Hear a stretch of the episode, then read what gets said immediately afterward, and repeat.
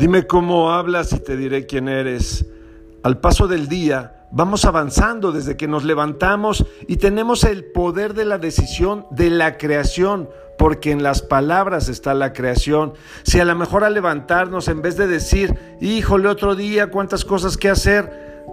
Decimos, gracias Dios mío, una gran oportunidad para hacer cosas maravillosas, este lienzo en blanco para crear lo que tanto he querido hacer y si en el camino encontramos un nuevo amigo y nos referimos a nuestro hogar como, sí, tu pobre casa, ya te esperamos, decimos, te espero en mi casa, tenemos un hogar maravilloso, no importando el tamaño físico de tu casa, de tu vivienda.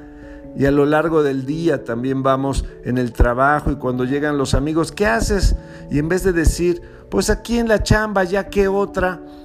en vez de eso podemos decir, en el trabajo, feliz, estoy agradecido que hay trabajo, que tengo vida, que tengo un día más, un sinfín de posibilidades para realizarme, para crecer, para servir a los demás.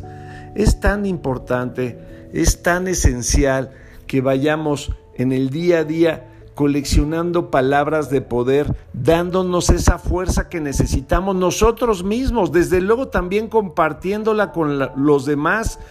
dando a cada situación y a cada momento una fortaleza, un optimismo, una alegría, una chispa y desde luego apoyados en una gratitud enorme, porque entre más agradecemos lo que sí queremos en la vida, más de eso nos llega. Y si en nuestro modo de hablar es un modo lleno de gratitud, mejor vida, más alegre, con más fuerza, prosperidad y salud, tendremos. Un abrazo, bendiciones.